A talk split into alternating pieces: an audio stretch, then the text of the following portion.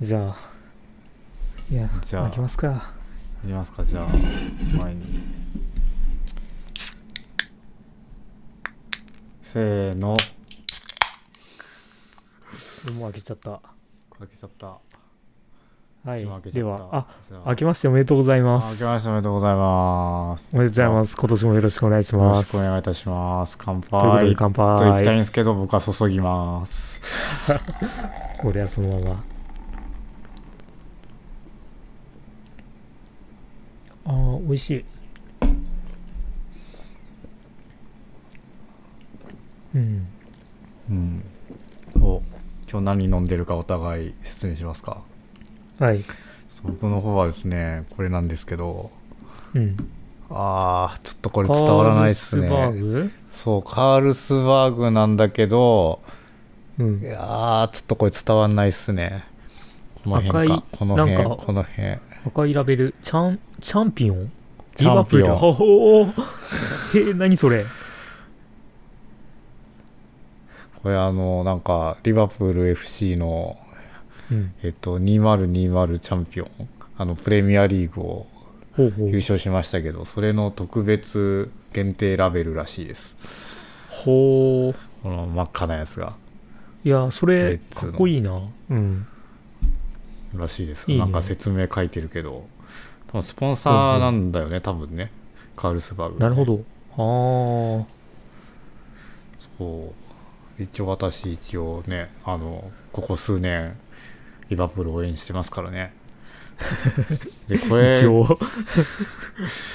これ全然知らなくてあの近所のスーパーに行ったらこれが大量に並んでいて、なんだこれはってなって。いやそれはなるわ で買わざるを得なくなってとりあえず1本買ってもう1本ぐらい欲しいなと思ってこれ2本目ですね、おおなるほどね。いいっすねそれ。いやーいいですよあこっちのやつは？レモンビア。レモンビーヤこれは、うん。えーカルディで買ったレモンビール。レモンジュースワット。うん。まあ普通のレモンビールなんだけども結構結構甘いというかなんか蜂蜜っぽいてかレモンビールってまあレモンビールレモンビールってレモンビールでレモンビールってっていうかそれひ多分一つだと思うけど。いわゆるレモンビールは、うん。日本のやつだよね。あそう。レモンビール、うんかなり甘い甘い。甘いよレモンうんビールは、アイアイコンユーロパブ株式会社。うん。スペインそうレモンビールといえば多分それだと思うよ。うんうん。だからこれは確かにどこが作っても大体こういう味になるっていうものか。じゃなくてそのブランドがそれなんだと思うんだけど違うかな。あそうなの？うん。いや俺これ初めて見て。え他のやつあるっけ？他のやつは普通のなんかキリンとかが出してるのがあったような。へえ。あうん。れそうなんだっけ、うんレモンビールといえばなんか一つのブランドだった気がするけど。なるほど。うん、うん。でもこれは。味が違うんすか？今まで買ってたレモンビールと。わからん。まあまあでも確かに、まあ、そんなえそんな頻度で飲むわけじゃないから飲んでああこんな感じだったなああうまいなっていうくらい。なるほど。うんなるほどそうですか。これぐらいがいいのかもしれない。あフルスクリーンだとこうなるのか。うん。そうだな。今日とりあえず聞きたいのはね、うん。あの私の M1Mac ポチりました。マジっすか。まだ届かないけど、マジっすか。うん、そんな。楽しみになってるそんなそんなことになっちゃったんですか？もうそう。次なる人柱に。うん。いやもう人柱が今目の前にいるわけなんでね。まあいいかなとかそういうわけじゃないけど、この配信はうん。あれか、え僕が M1Mac でやってるのは初めてかこれ。初か。そうそう。今日が。ああ今 M1Mac を使っておりますよ、人柱あとして聴者として。実際どうっすか？いやーいやいいと思いますよ。何も不何も不満なく快適で。おおうん。なんかね意外とねうん。いやいいことなのか悪いことなのか分かんないんだけどうん。あのーなんだっけ8年前のうん。に買ったそのこの間まで使ってた前の MacBook Air と使用感にあまり差が感じられないというか。あの全体的にすごく快適になってるんだけどうん。そのなんか根本的な変化をあまり感じないというか。あの U あの UX 的に UIUX 的に。なるほど。でそれはあの僕がこのこの8年分ぐらいのあの、うん進歩した使い方を全くまだうん。始められてない、手がつけられてないだけかもしれない。けれどもあの今までと同じ感覚で同じように使えていてそれが、うん。あのものすごくこうぬめぬめとサクサクと動いてる感じですね まあじゃあいいのかな。確かにこれまであの、うん。明らかにこれ限界だわみたいな作業があったら、うんあそういうのこれ新しいのがそういうのはもう一切一切ない、そういうのは一切なくああなるほど、うん。ああまあまあそこは体験が良くなったっていうことではあるけど、うん。でもさすがに8年前に比べて使用感があんま変わらないっていうのは ちょっと期待しすぎた感はあるかもしれない。うん。いやそうなんですよね。うん。これはねいいことなのか悪いことなのかうん。すごいシームレスに移行しちゃいましたねなんか、なるほど移行の時はあれうん。同期させて全部移行みたいなした？ああだからそれをやらなかったね。もうあえあてもうゼロから。多分タイムマシーンをなんか、うん、わちゃわちゃやればそのまま前のやつから移行できると思うんだけど、うん。でももうアプリとかもねもう古いのばっかだったからうん。使わないのもいっぱいあったし、そういうのを一切リセットしようと思って完全にゼロから立ち上げましたね、ああなるほど。でもそれでもねサクサクと、うん。うん。まあ確かに自分もそうなりそうだな、うん。あそうなりそうというかあの下取りを利用しました。あほなのでこの今使ってるこれエアーじゃなくてプロだけどこれは下取りに出します。うへえ。それ何年目の？プロだっけ？ああ覚えてないけどでも大学の時のような気がする、大学院か。うん。下取りするとなんかキャッシュバック的なことがあるそう。キャッシュバックで、えーうん。これは1万7000円。の、ああまあまあそんなもんかなっていうぐらい。ほうほうほうえそんなにキャッシュバック来るの？なんかそんなもうポンコツレベルの時代の。まあ確かにね、うん、来るようですどうやら。うーん。うん、だからそれをちょっと使ってみてて、で、あの、まあ、最初、前回とか言った通り、あの、まだ変えるつもりはなかったんだけど、うん。あの、とりあえず OS だけでも Big Sur にしようかなと思って、はいはい。で、それまであの、モジャベモハベ、うんわからんけど、それを使っていて、でそれから、あの、アップグレードして、まあ、一旦 Catalina にすると。うん。で、そこから Big Sur にしようと思ったら、容量が足らんと。ほう。ほう。で、まあ、これまでのこの録音したファイルのローデータとか、このポッドキャストの、だからでかいファイルから消していって、で、あの、キャッシュとかもめちゃくちゃ消したんだけど、もはいはい。うこれ無理だなって。で、ストレージ見たら、まあ、いろいろメディアとかなんか、そういう iTunes のなんかまあ、ドキュメントとかあって、はいはい。その、その他っていうところが、ブもワーってなってる。う全体のストレージブワー。のそう6割以上を占めていてこれ何みたいなのって。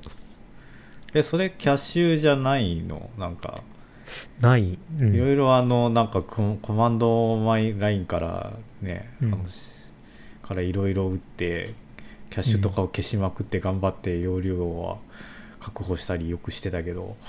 うん。だまあキャッシュそうキャッシュは全消ししました。ううんそれ以外でまだその他がそんなにあるんだ、そう。うん、だからもうこれもう無理と思って。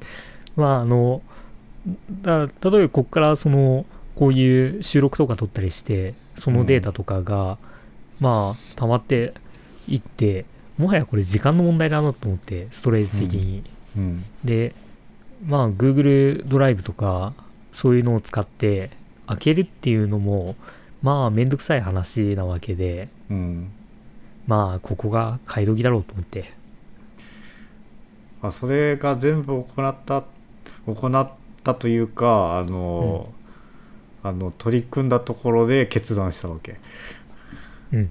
うん、あ 別にその変える前にそのアップデートを試しにやってみようとか、そういう興味本位のことじゃなくて。そうそう。そう。あそういうことですか。そう。なるほど。だからまあこれは結構合理的っていうかまあ妥当な判断でやったわけでいやいやいやそうなんすか。いや次の次の MacBook からマイクロ LED がとかそういう噂が飛び交ってますけどタッチバー今日もまあ今日もなんかタッチバーが確かに。廃止されるんじゃないかとか。そうようやくお役ごめん。こういうね噂が今日あたりから流れてる。まあ確かに。いやあれは血迷ってたのかもしれない、にもかかわらず決断しちゃったんですか？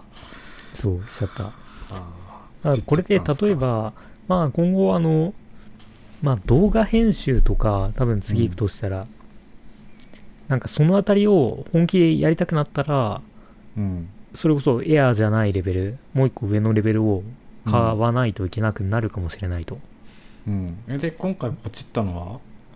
普通にエアーのエアのあえー、512あはあはあ違う1テラだっけな？あ1テラ。SSD はでメモリは普通に8ああそうなんだ。うん。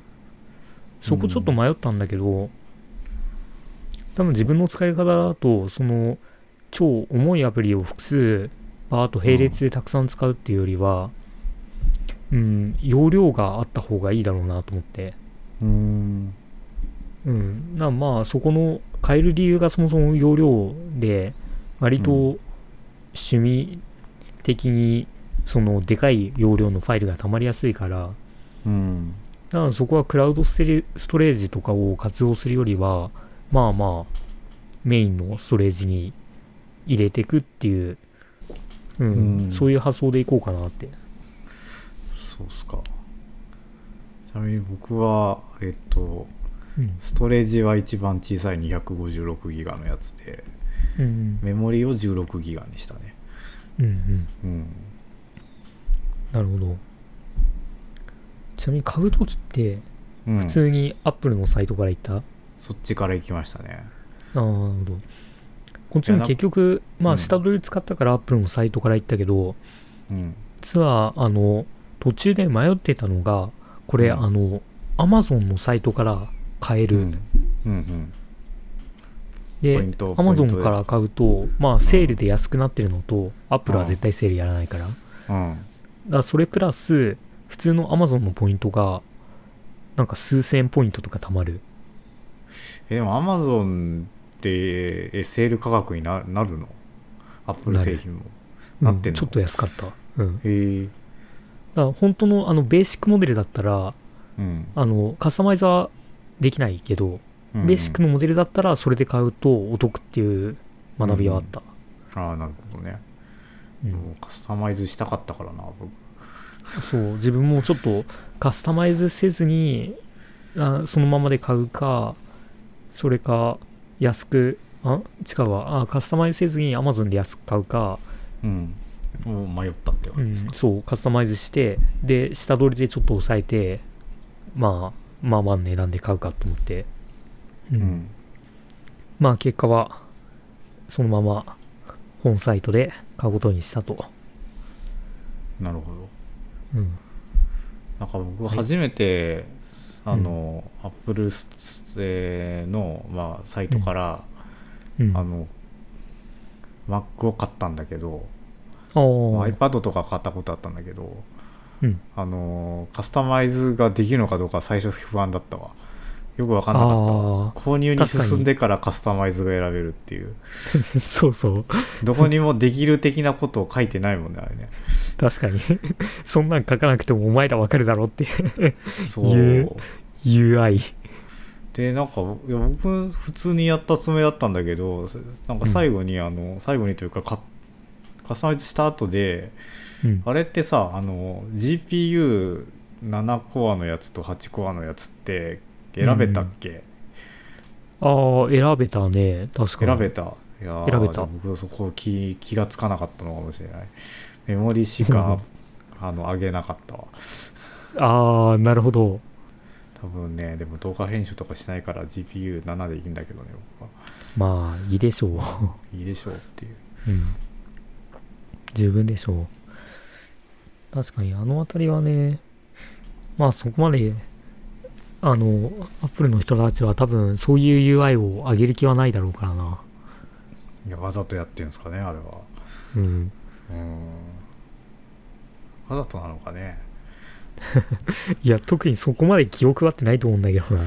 なんかどうなんだろうねなんか。うん。昔からサポートとかは評判がねずっと良くないけど。そうそうなんかこうあの向こうが想定するこうなんかデフォルトの動線みたいなのがあるじゃないですか。うんうん。なんかそれに従うユーザーしかついてこなくていいよみたいなそういうスタンスじゃないですか。そうね。マジでなんだこんこいつらっていうのをずっと使いながら思ってるけど。ね。ね。いやでもまあ仕方ない。反反リンゴあの主義者を生むのもそういうスタンスだからだと思うけど。そうね。気に食わないやつは使わなくていいからっていう。うん。殿様商売ですよ。アップル帝国。そう。マジで王様かよっていう。で仕方ないなと思いながらうん。クレジットカードの情報を入力してチャラーンって、してしまうっていう。まあでもそれ一方ちょっと例えば仕事とかであのマイクロソフトとかの料金の、うん。あのまあ料金表とかわーっと見に行ってその契約体系とか調べたりするとはいはい。まあすごい丁寧丁寧に書いてるんだけどうん。死ぬほど見づらくて 途中でやめるっていう。こいつら腰低いのになぁと思って。あっちはあっちでな何なんですかねっていう感じなんですけど。あすごいなんかあのあれじゃない？に日本の法人向けに作っちゃってるんじゃない、そうそうね。だからこっちいつも会社だと Slack 使っていて、うん。あたまにそのクライアントによっては Teams でやり取りすることがあって。うん。で Teams 使うたびになんだこの舐め腐ったこ挙動はみたいな。そんな風に動くわけないだろうみたいな。いやマジでイライラするからな Teams 使ってると言ってしまったけど今。言ってしまったけどね、イライラするとか。いやー。でもまあ使っちゃうし圧倒的なシェアで抑えてるからな。もっさりチャットアプリ。もっさりうん。ビジネスチャット、うん。もうでもね圧倒的な、まあ、あれはあれで帝国だもんね。うん帝国、うん。マジモンで帝国腰が低いふりをしたマジモノ帝国と、そう。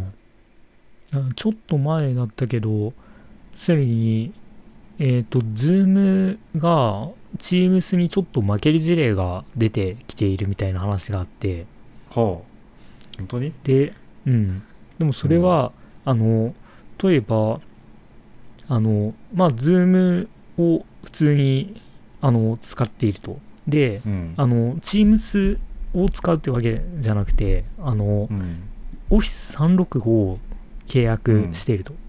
で、うんうん。そういう時に、なんか税関査とか、まあそうそういう会計の方から見たら、うん。あの、Teams でできるのになぜか同じ機能の Zoom を使っていると。はいはいはい。これ使う必要あるんですか？みたいな。最初どっかの大学で出た話とかじゃなかったっけ？ああ、あ、そうそう、確か。うんせこっと思ったけど、いや、でもそうなるわな、そうなるわなと思って、もうあれなんじゃなななんだっけその独禁法的なやつにうん。あのあんまりやってると関わらないのかね、まあ、昔はマイクロソフトもいろいろ揉めてたじゃないですかその抱き合わせ販売とかで、うん。うん、自由競争なんとかかんとか法とかあるじゃないですか。あの、うんうん日本にもあるしアメリカにもあるし、そう。あんまりそういうのでねあの全てのアプリを囲い込んでると、うんうん、当局にあちゃちゃを入れられるかもしれないですよ。ー 確かにな。あーでもそのパターンだといいのかな。あのアメリカとかでそういうビッグテック企業が問題になるパターンは、Google とかがうんすでに検索エンジンとあのの部分と広告の部分は分けろっていうの議論はよくあって、うん。でそれも普通に議会とかからそういうあの要望があるみたいな。うん。要するにその線路を線路を作ってる会社とうん。その上を走る電車の会社は分けろっていうような、ん。だから検索エンジンとその検索の先に出る広告を両方やってるのは成功いいんじゃないですかっていう、そうですね。自演ですね。うん、うん。だまあまあ合理的だけどどうすんだそれっていう。いや本当にいやでも最近ビッグテックもいろいろとこう議会に呼ばれていろいろやってるじゃないですか。スーツを着たザッカーバーグ的な話で。そうね。そう、うん。よく呼ばれて。うん。あの分割案とかもこううん。提案されたりしちゃってるじゃないですか、ああまあ確かに。いやー怖いですね。いやね。最近だとそれこそ政治的にはうんトランプのアカウント問題っていうのが話題になって。ああ止められましたね。永そういろんなところで、うん、永バ久に。ーンバーンされてると、バーンされてましたね。うん、でもそれはどうなんだろうなと思って。まああのバンされるのは仕方ないというかまあある程度道理があるっちゃあるけどうん。あの AWS とかが要するにその関連のウェブサイトとかをもうそれあの使えないようにしますよみたいな。パーラーだっけ？パーラーね。うん。うん。なんかそれ結構一段階上の制裁のような気がするし、そういうところがまたさらに分断を生むんだろうなと思うと、うーんって、まあいや。いいいいことで仕方ないことだけど、どうかなっていう。いやーどうなんですかね。いやだから割とああいうそのビッグテック系のところっていやでもどうなんだろうねそのロロビーングのこう力としては、うん。なんかどちらかというとそのね民主民主党系なこうリベラル勢力なような気がするわけですけど、その、うんうん。あの割とこう歴史の新しいビッグテック系の、ね、会社っていうのは、テック系の会社っていうのはうんうん。でもそのトランプみたいなああいうなんかわかなりこうねわけのわからないあのあの共和党とも言えないぐらいのこう なんかねあの保守系とも言えないようなよくわからない、えー人々をもうもうそのツイッターとかのそのねリベラル系のプラットフォームの中であれだけの力をつけていったわけですよね。うん。うん、だから、まあ、まあ特にあんまり言いたいことはないです。まあ確かにな。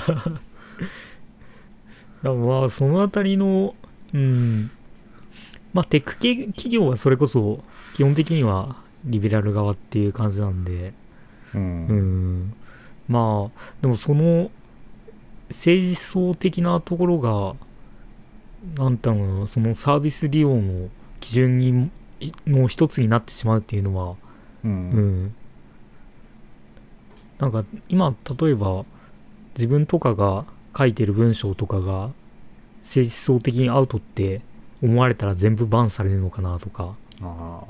じゃあこのトークもこうなんだっけポッドキャストに上げたらうん。なんかこうねあの全部音声認識で解解析されてしまって政治的にアウトだって言って この配信もバンされるっていう世界がもうすぐそこまで来てるわけね。そう。そうね。うん、トランプは暴動を扇動してるとかってここで言うと、うんある時はある勢力にバンされある時は 別の勢力にバンされるかもしれないわけね。そうね。恐ろしいいやうん。だからまあそのあとその関連の話題で言うと割と面白いあのスマートニュースってあるじゃん。ーうん。あのスマートニュースってアプリ。今うん。日本だとなんかそこまで多くの人が使ってる感じしないんだけど。うんあれはアメリカだとなんかそこそこ結構伸びたりしていて。アメリカで成功してんすかあれ？うん。えであのインタビューとか見てすごいなと思ったのがついにあのニュース欄にーうん、それこそ政治思想スライダーみたいなのがあって、ほうほう。ほだからそれを要するに右か、まあ、左 UI 的にどっちか忘れたけど、う。うん、青の方にギューンとスライドさせるとへえそっちの記事がバーッと出て。へえ面白い面白い。そう。で赤の方にギューンとスライドさせるとそういう記事が出るみたいな。だかへえら自分がそのどっち寄りの主張をしてるかが分かるとか逆サイドの主張が見えるとか。FOX ニュースと CNN をこうこう行き来するみたいな。まあまあそういうこと、うん、みたいな感じで。そうそうへえだからそういう機能それは当然アメリカのみ、うん。うん、あでーだからそういうのを作る時にそれこそそのスマニューの代表の人かな？プロダクトマネージャーかな、どっちか忘れたけど、まあ、その人がアメリカの全州を回ってみたとうん。自分で、うんうん。でそれぞれでやっぱり州ごとの違いとかがあるっていうのが分かってうん。らそういう情報の分断とかそういうところをあのうまくまあん混ぜる混ぜるというかつなげるためにうん。もちょっとそういうような機能を実装していてっていう。えーじゃああれじゃないですか。それ使ったら結構あの大統領選の、うん。なんだっけその得票予想とかうんうん。結構結構精度のいいのが出せちゃいそうな気がするじゃんなんか。そうね。ねうん。確かにどっちのニュースを見てる人がどれぐらいいるとか。うん。いやなんかこう、いや今回ぐらいさいやかなりまともになんかあの開票のあの様子をこううん。みんなで追っかけてたの初めてなんじゃないかと思うんだけどさ、うんうん。確かにね。うん。なんでね時時差が10時間ぐらいあるんだっけ。離れてる先の国のあのリーダーを選ぶ選挙のことをなんでね我々もこんないちいち見てんのかよくわかんねえけど すごい見てたわ。確かに。いやーすごい見てたな。すごい見てたわ。うん。だあれはもうある意味祭りごとになってるから。ーそうだよね。祝祭で、祝祭というか祭りだよね。そう。世界的なお祭りだよね。うん。オリンピックがなくなった代わりに代わりに。政そうね。どうかな？あれはどうなのかな、でもその祭り化することによって人々の注目が政治に集まるっていうのは、まあ政治にその関心を持つようになるっていうのは悪くはないのかなとは思うけど。うん。いやでもちょっと言いたい話と違う方向に行っちゃったななんか そうなの？いやそじゃあのスマリューの話を聞いて、そのずっと見ててあの、開票で結構あの軍別とかまでさ州別だけじゃなくてさうんうん。あの州の中の丸々軍別でその青か赤かみたいなのが見れてたじゃないですか。あはいはい。でもう本当にこう物も見事にあのなんだろうその南部の赤い州とかもだからその都市の、都市都市が都市部だけがこう青で他真っ赤みたいなのがさ、うん。そのなんか目に見えて出ててさ、うんうん。うん、スマニューでその赤青のスライドをしても多分そういう風に都市の中心の辺りは青くなっててうんうん。あの離れると田舎の方に行くと真っ赤になるのかなみたいなのをうん。思った次第です。まあそうね、まあでも想像するとスマニュを多分そういう機能があるんだと思って使う人自体がうん、青側。確かに。うん。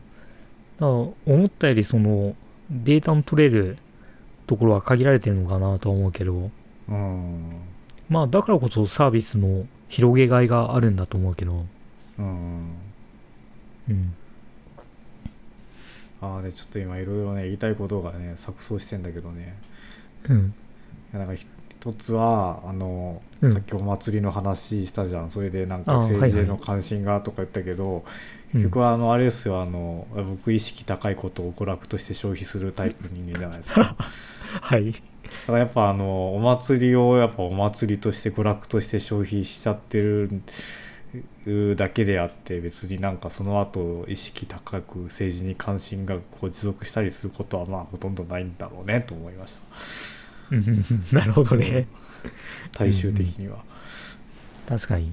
お祭りはお祭りとしてこう娯楽として消化すると、うん。うん。よりそれこそ娯楽娯楽度が高いっていうかうん、選ばれるための戦略がそっち寄りになってしまうっていうそう。でもまああのトラントランプさんはなんていうかあのいや僕はずっと思ってんだけどあれはあのあのプロレスじゃないですか、まあプロレスですね。そのあのお隣のここから近いお隣の国とかもとも、うん。まああれもプロレスみたいな感じじゃないですか。まあまあ。表で殴り合っといて、あるところでは、まあ、ちょっとだけあの軽く握手するみたいな感じのことをこううん続けてるわけじゃないですか。まあそのプロレスかプロレスっていうエンタメをもうなんかこう、うん。あのものすごい規模でやってるわけよねなんか。うんうん。地球規模でやってるわけですよね。まあそうね。まあその規模でやるなよっていう感じなんだけど。うん、本当になんかトランプさんは何にもう何を目指してるんだろうっていうのはなんか結構あのうん。2年目ぐらいからすごい思い始めたけどね、まあ確かに。世界一の権力者にもなってもまだその何かこう満たされないものがあるんだろうね彼はね。うん。プロレスに明け暮れるんだからさ、確かに。うん。あその上り詰めることもあるけどどっちかというとその権力行使が目的なタイプかうーん。まあ、それが目的でそのためにあそこまでできちゃうっていうかあそこまで慣れちゃう慣れちゃってできちゃうっていうのはもう相当なサイコパスだよね。まあうん。相当な。相当だよね。やばすぎる人だよね。うんうん。いやーそういうものなのかね。やっぱあのああいうところに上り詰める人っていうのは。うんまあまあ確かにそういうそういうまあお金を集める能力となんか指導能力がみたいな。なんかそういう話を大学院とかで聞いたことがあるけど。まあまあ。うん。まあそういうもんだね。うん。それを完全に持った人はなかなかいないとか。うんあでちょっと話戻すんですけどスマニューの話に、ああはいはい。いや最近ねすごいあのすごい思っ感じていることがあっていや僕なんだかんだこう Yahoo のうん。この iPhone アプリをやっぱよく見ちゃうんですよ。Yahoo トピは見てるし。うん。でね最近すごいあでこれ勝手にスクロールしてるとそのレコメンドのニュースが下にダラーってくるんだよね。うんうん。あの Yahoo の I iOS あ iPhone アプリは。うん。でそうするともうあのさ僕はあのあれなんですよ。あのレコメンドニュース今大っ嫌いになってるんですよ。なるほど。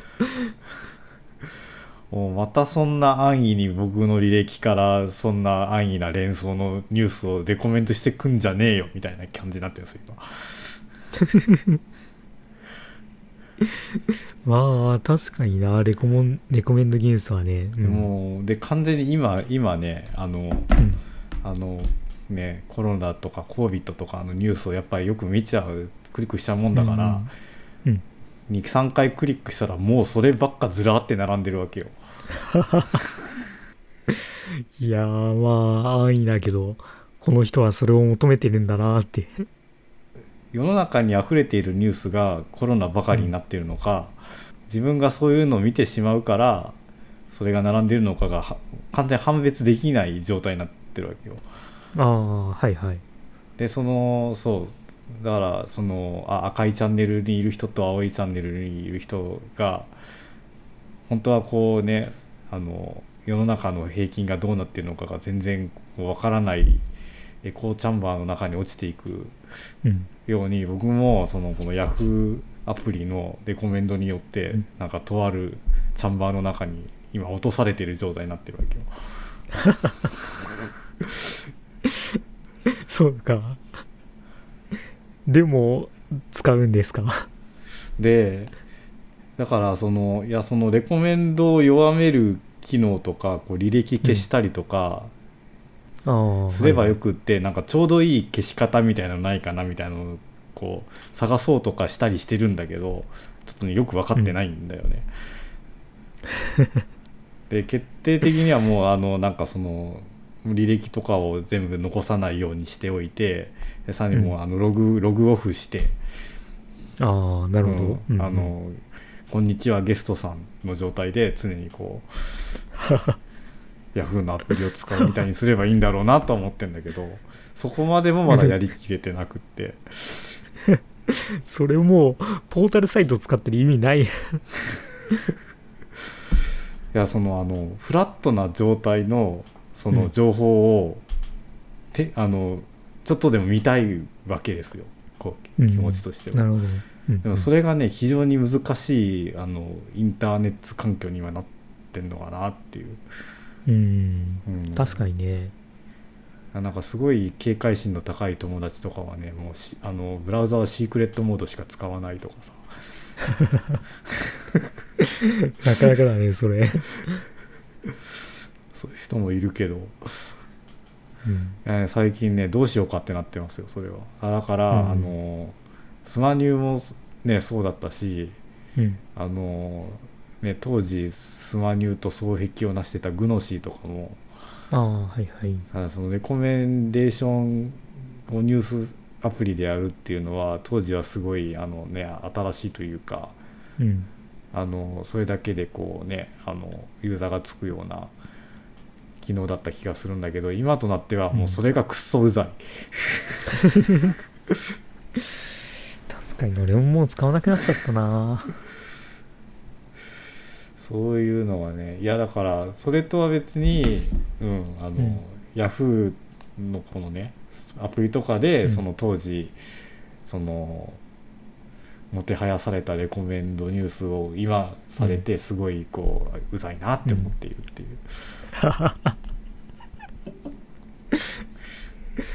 いやー。ね僕がねうず僕がねうざいなってかなりそのうざうざいなって思う気持ちのこうピークが最近迎えてんだけどうん。それぐらいになったところであの僕はうん日経、日経課金税なんですけど、うん。日経のこのこれも iPhone 版の iOS 版でモバイル版でいつも読んでるんだけど、ウェブ版の、うん。読んでんだけどこれにねあの AI 推薦っていうタブを作りやがったんですよ日経さんも。出た。ついに踏み入れてしまったいやー正直言ってねあの興味を引く記事を上げてくるわ、この AI 推薦。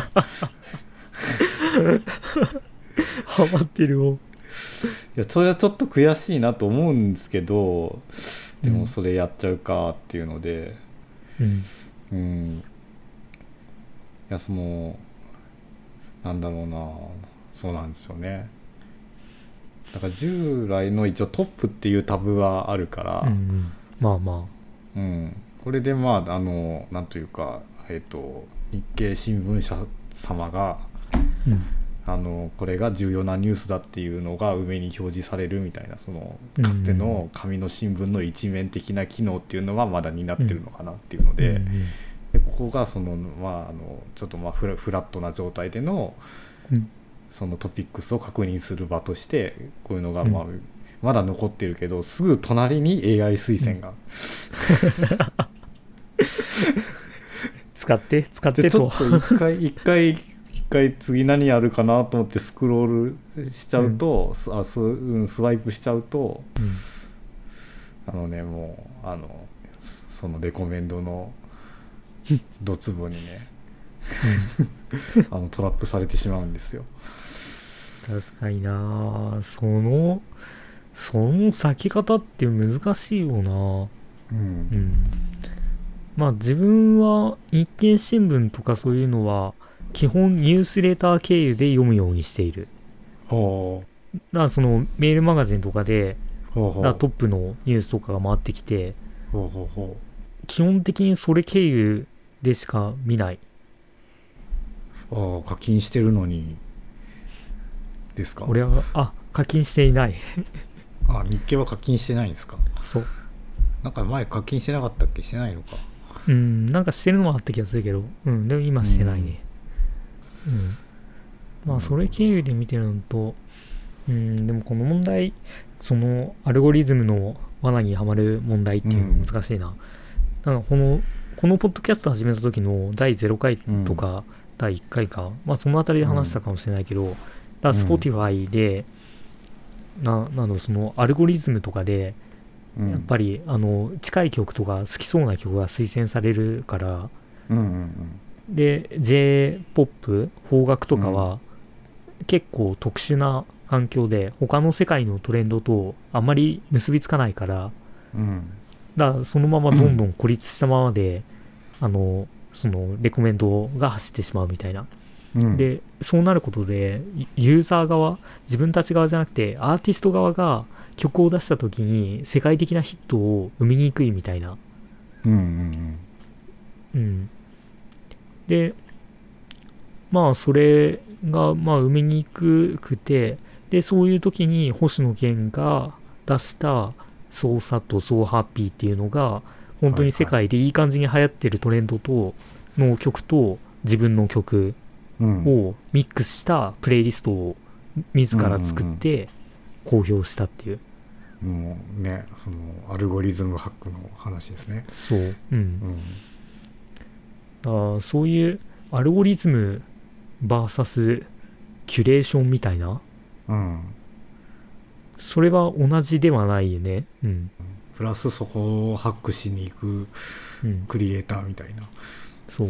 キュレーターを何名かフォローするっていうのがうん今思いつく対策なのかなとか思うけど、まあその人自体がある程度偏ってしまうっていうのは仕方ないと思うけど、いやなんかさそのいや僕ともあのやっぱ日々ツイッターは見てしまってるわけなんですけど。はい。いやあのやっぱそのあのやっぱ自分のなんかこういやタイムラインにいる人っていうのは、うん、あのやっぱ自分のそのなんかこう大学の時のそのサークルの人たちとか、うんうん、とかあのとかあの大学院の時のうん、あの専攻の同期とかでその界隈の人たちとかそういうのが多かったりするから、うん、まあ、一つのそのエコーチャンバーをね形成してるわけですよね。一つとかまあ複あの数本当2個3個ぐらいのあの、うん。チャンバーを形成しててその中で情報が流れてくるんだけどたまに最近そのねあの例えば研究研究コミュニティ研究チャンバーの中の人とかもちょっとこうあのメディア的なこうね露出とかもしてたりする人が出てき始めてて。ほうほうでそうするとなんかやばい人に絡まれたりして いいですね、それ。でやばい人がとのやり取りとかがなんかこう流れてきたりする。うんうん。で、それで、いやもうだからアナザーエコーチャンバーを垣間見たりしてしまうわけよ。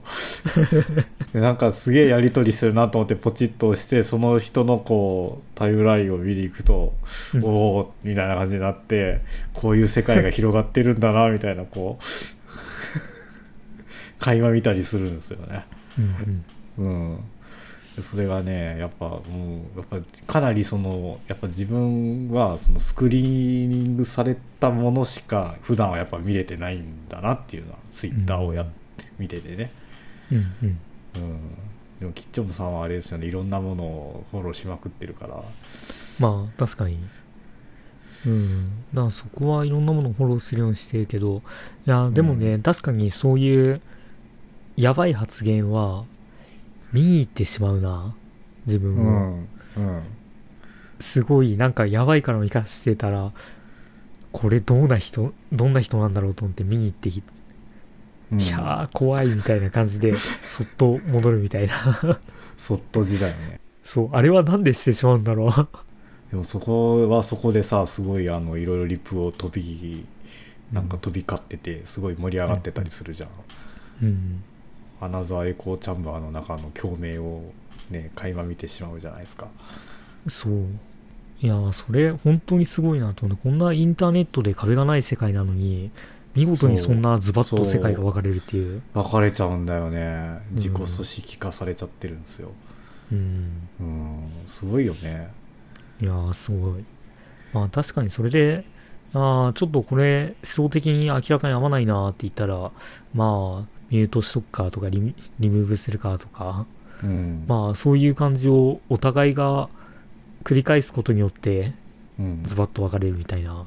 うん。まあでもどうなの？やっぱでも似た者同士が集まってくるっていうのは割と自然な気がするんだよねそれは、うん。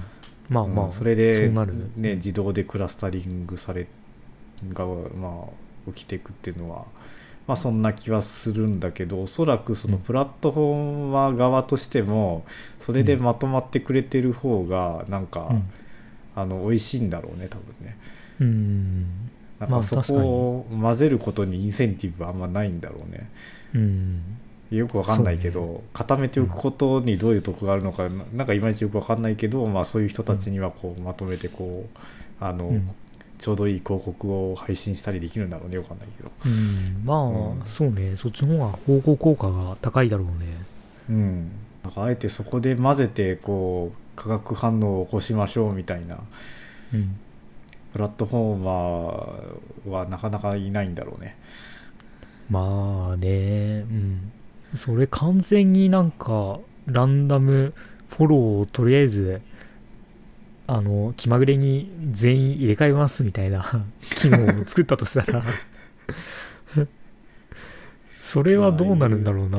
ユーザーは全くついてこないんだろうな。ついてこないんだろううわめんどくせえという感じになるんだろうな。いやだからスマートニュースのねレコメンドニュースが日ごとに、うん。あの赤になったり青になったりしたりするとやっぱ、うん。あのある人は見なくなるんだろうな。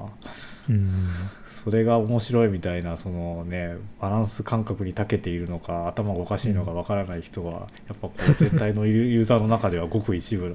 と思う確かに。それはね紙一重だね。うん、我々みたいな人たちは結構面白がってこううん、見るかもしれないけどその両方のニュースを、うん、まあ確かに見るだろうな、今日は共和党の日かみたいな。うん。うん、それね絶対、うん、左右にスライドさせるだろうからな。でもまあ最終的にそれで自分の心地いいところがどこかっていうのが分かるっていうのもいいと思うけど。うん。ああちょっとこっちすぎるとあんま合わないからまあこの辺かなとか。あ情報のイコライジングみたいな感じですかねこう。うんうん。そうそれってなんかそんなに変わらないまあ変わる年を取っていろんな情報とかあれば変わるかもしれないけど言うほど変わらないならうん。うん。まあそれが分かるのがあまあでも変わらないとも言えないか。だから最近のそのホワイトハウスに突入した人とかも、うん。だもともとサンダースの支持者の人だったけどそれが一気にやばすぎるな。そうキワキワにいつの間にか寄ってしまったとか、うん、すごいねこうななんだろうこう両極のこうヘリをくるっと回ってた感じかなこう。そう、真ん中を通らずにこう。そうそう。すごいな。だ意外とそれ思想的には、うん、なんか右右左みたいな感じでつながってるそのグラデーションうんグラデーションに見えて実はそのなんか視覚的なマインドセットが間違ってるかもしれないって。うんまあそれこそ絵になってるかもしれないし。そうだよ、よ、だからあの、うん。そうだよね。なんかなんだろうその極端な思想にあの共感しやすいというのがそのなんというかもうちょっと本質的な特徴なんだろうねその人の。うん、ファクトフルネスとかが出た時に。うん。だ多分これの問題はその読んでほしい人に届かないっていう ファクトフルネスのジレンマ。そう。確かにそれはありそうですね。そう、いやーだからそうあの本を手にする人は、うん。そう人間が抱えるさまざまなバイアスについてある,、うん。ある程度自覚的な人だからこそあれを手にするんだろうね。うん、うん。あでもそういう意味ではやっぱファクトフルネス祭りは意味があるんじゃない？ああなるほど。うん。お祭りであれを手にしたらそれはある一定割合の人にはすごい効果というか影響を与えるかもしれないね、うん、うん、確かに。あれが出た時もその役者の人あの、うん。チピコードさんって、うん。あの人は割と動動画とかでちょっと YouTuber っぽく宣伝してたりとかしてたからうん。まあそこを意識したかどうかわからないけどうん、お祭りとして広げて効果がありそうなかなり珍しい貴重な本かもしれない。読んだことないけど、祭りに乗らなかった人間だけど。いやー本棚にあるけど自分も全部は読んでないな。あそうあの結構な分厚さの。でもまあ確かにあの定期的に読むといいなとは思うけどでもその本に書いてあるなんか本質的なところとかはやっぱりなんとなくは、い一部は身についてる感じがあるからうん。多分そこまで読読まないとやばいっていう飢餓感がないんかなと。ああえっと何割ぐらい読んだの？3割。3割。あんま言ってないな。あんまり言ってないと思う。うんそうなんか最近あんまり本を消費しなくてなんかインターネットメディアとかにちょっと移ってしまったからあんまり良くないんだけど、うん、いやいやあの本を読まないねダメな人間なんで私は。何も言えないですけど。いや本読まないとなと思って。本読まないダメな人間で教養のない人間なんで私は。3割でもあの分厚い本を読みかけた紀藤さん何も言えないですよ私は。そうですか分断はされたまままあそういうものだと思って諦めるっていうその諦め方がいいのかもしれないし、うん。まあそれがその分断されたままでテリトリーを分けるっていう方法があるのかもしれないしもうズバッと。ワイヤードのちょっと前にあったミラーワールドじゃないけどもう世界をそこで2つに分けますって、インターネットをあの東と西に分けますみたいな。間に インターネットベルリンの壁を築いインターネットベルリンの壁じゃないけどファイアボール作って その間は行き来できないみたいな。でも実際そうなってるよね今ね。いや彼らもなんか VPN を貼ってその壁をすり抜けて、うん。あの、うんうん。こちらのテレビ番組をなんか動画で見て見たりしてるらしいけど。うん。でもなんか一応その通常の方法でのインターネット空間としてはやっぱり今壁築かれてるよね。うん。あ多分紀藤さんが言ってるのはそっちではないと思うけどそっちの壁ではちょっと違うと思うけど自自己組織化してしまった壁の話かなとは思うけど。あの壁はまあ確かにな。それも作っていやー歴史的には作っちゃいけないに決まってるからな。でもまあ壁があった方が身の安全が保たれるとかまあ心地よくはいられるっていう、うん。でもそれがなんかどっちかに溢れ出た時に一気に問題になるとかかなり大変な事件になるとか。うん。うん。でもどうだろうインターネット空間だったらいや物理空間で壁があったらだからそれはあの物資とか要するに経済とかの格差とかが起こってみたいな。うんでそれがあのまあ結果的に反乱を生むとかなんかまあ悪いことにはなると。うん。インターネット上でそれがあったらどうだろう。でもまあビッグテックはそれこそまあ青寄りだからそっちのサービスしか使えないとかうん。赤い方が Amazon から荷物が届かないとか まあインターネット上に壁がきっちりできるっていうことは多分そういうことだから。そうなのかな。どう？それはあのうんどうなのかな。いやそういうことをするっていうこと自体がそのうん。青い人たちにとってのその自己矛盾をにもなりそうだからうん。そうはならないのかもしれないしうん。いやわかんないな あれじゃないそのアマゾンウエストアマゾンイーストみたいにさ 2社作ってさ。AAWSAES みたいな。あ W ってその W なんだっていう。Amazon イーストサービスそうそう。Amazon ウエストサービスかもしれない。いやーまあ日本ではそれをあの NTT という会社でやってきたわけですが。ああ NTT 東西って。うんうん。まあもちろんあれは政治的思想で分かれたわけではないけど。JR 東海とかは政治的思想を持ちそうな気がするけどな、ああまあ確かに。知らんけど。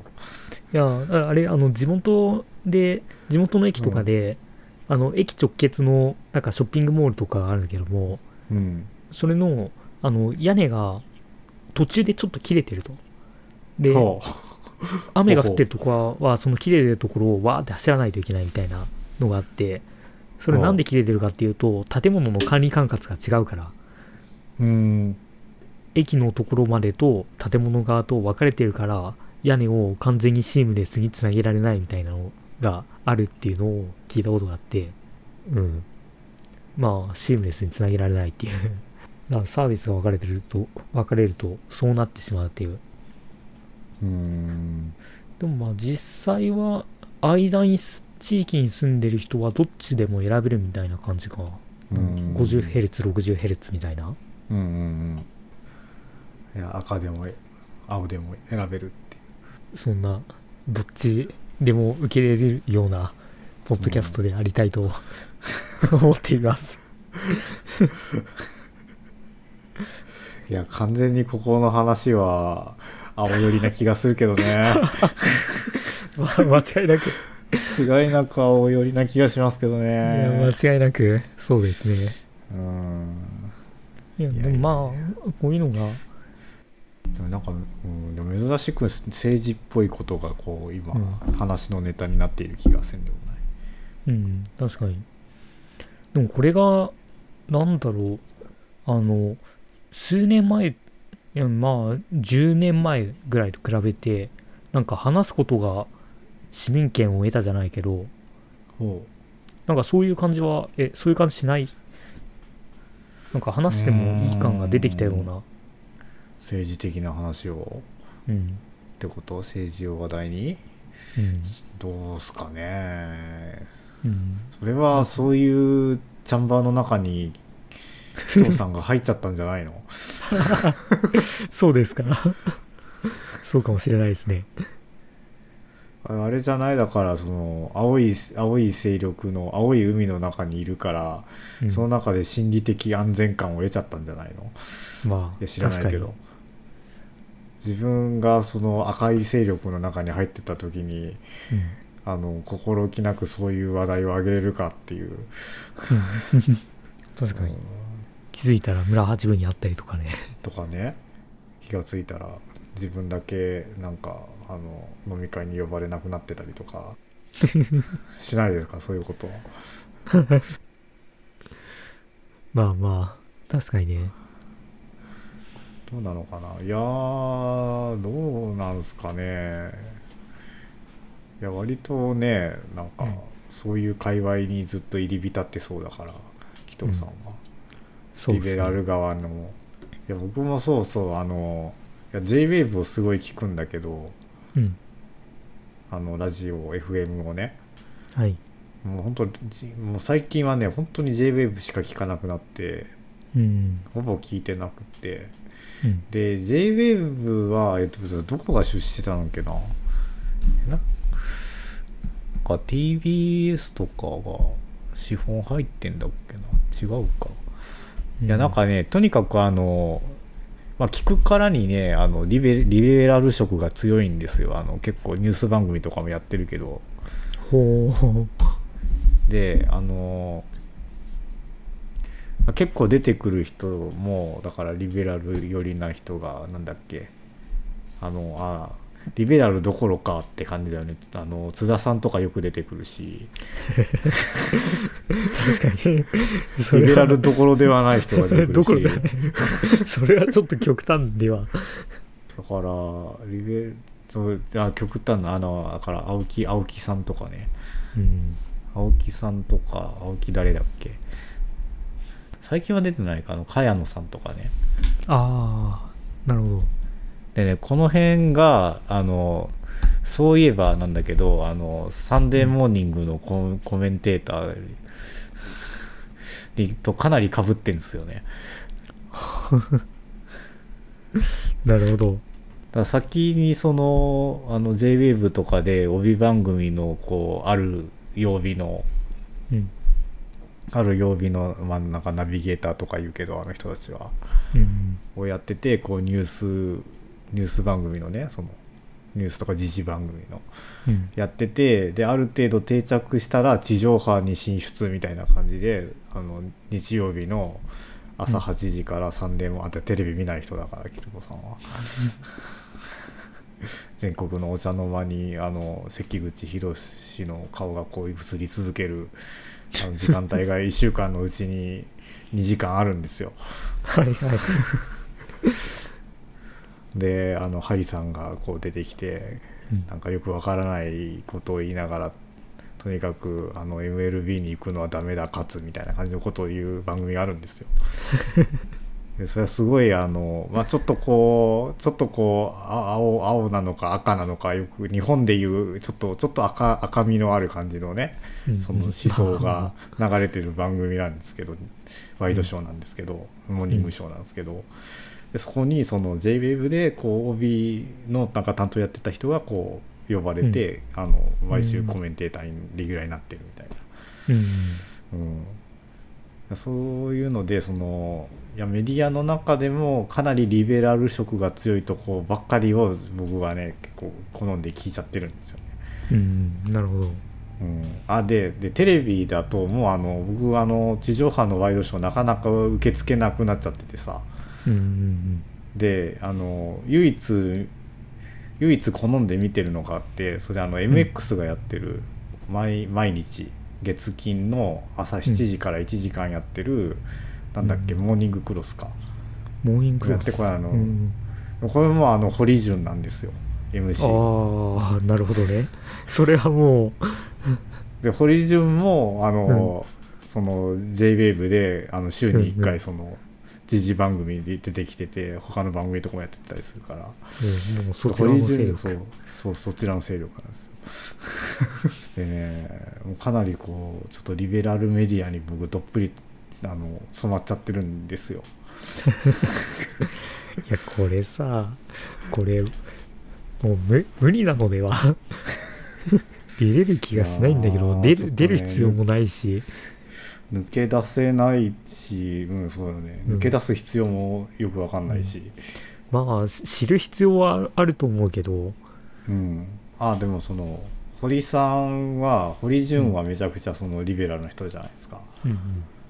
でもあの堀潤とすごい仲のいいあのち一応右派の論客としてあの古谷恒平さんですかね。お知らない。古谷古谷さん。フルネームがなかなか思い出せないけど。やもう顔見たらすぐ分かると思うけど。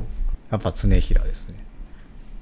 この人もあのあのその JWEB の番組の堀潤の日にあのあの月に1回出てきておあーのまあえっと40分ぐらいあの時事ネタをこう、うん。話すんですよね。でこの人は右派の、まあ、批評家というか文筆家というか論客としてまあ有名なんですけど、うんまあ、すごいあの真っ当な右派の人なんであのま真っ当なっていうかあのあ僕が勝手に今真っ当とか言っちゃいけないですよね本当に。ちゃんとそのなんていうかこう論論理論理立てた主張をちゃんとこう展開ししてくれる方で今暗になんか右派の人が論理的じゃないとかって言おうとしたような気がするけど、まあ、そういうことは置いておいて。そうね。でもこの人はあのあのリベラルに染まりまくっている堀潤と仲がいいんですよ。ああなるほど。でこの人もあのコメンテーターとしてその東京 MX の朝のモーニングクロスに出てきたりして、うん。まあ、なんかいろいろあだこだ言ってるんですよね。でそれはあのよく僕もあの見てますねじゃあそれはある意味そのこの古谷さんと堀人の関係がなんか目指す姿ではないのかなとか。うーん。どうなんだろう。古谷さんはやっぱあんまりその、なんなんだろうそのあの群れる群れる保守みたいなのが大っ嫌いな保守な人で。なるほど。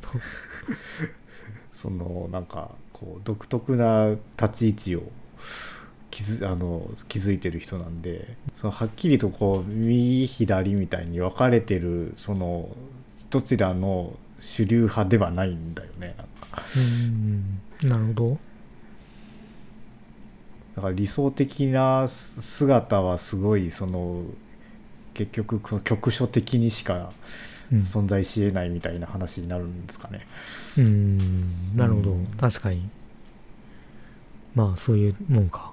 まあ、そういうのでちょっとこうリベラルメディアに染まりすぎててうん。あの自分の中のそのあの中庸でありたいみたいなこう欲求が あの時々こうあの現れてはまあいいかみたいなのをこう繰り返してる感じですね。まあ確かにねツイッターでちょっと危ない人を常に見に行ってその思想を一通り把握したら離れるっていう。やっぱりそれを繰り返していくしかないと。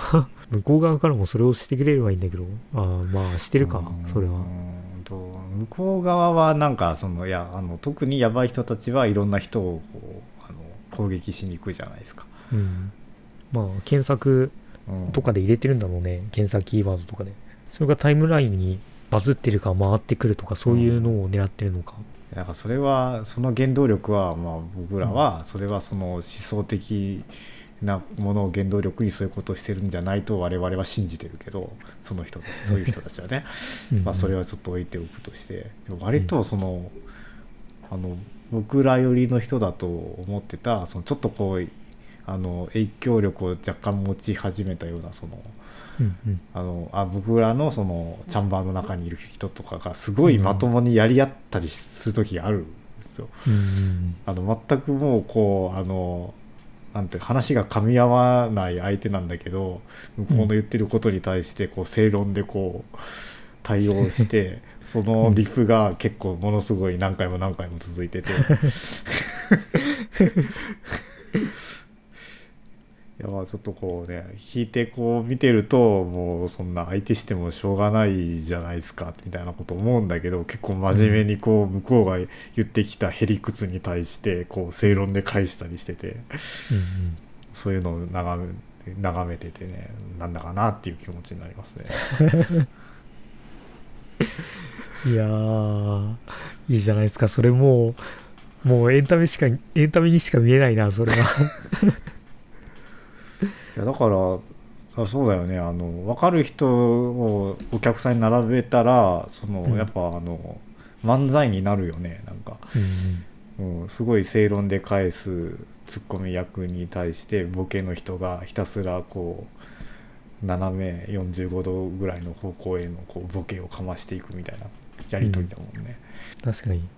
えそういう解釈？そういう解釈？みたいなやめさせてもらうわみたいな。じゃーんそうもうってええわ。漫才。いやー漫才っすよ。うん。ツイッター M1 ツイッター M1 ですよ。ツイッター M1 グランプリ、うん。うん。地獄じゃんこっち。ツイッター大喜利はね結構時々起き,、起きるけどさ。まあまあ確かに。ああいうなんかあの炎上的なやり取りとかはもうツイッター M1 だよねうん。ツイッター M1 で。すねいいじゃないですか。ひいくにもこの M1 から始まった話が M1 に到達したわけなんですが。もうええわって言えばいいんですか？やめさせてもらうわ。キリがええとこでやめさせてもらうわ。そんな伏線回収。回収してしまったの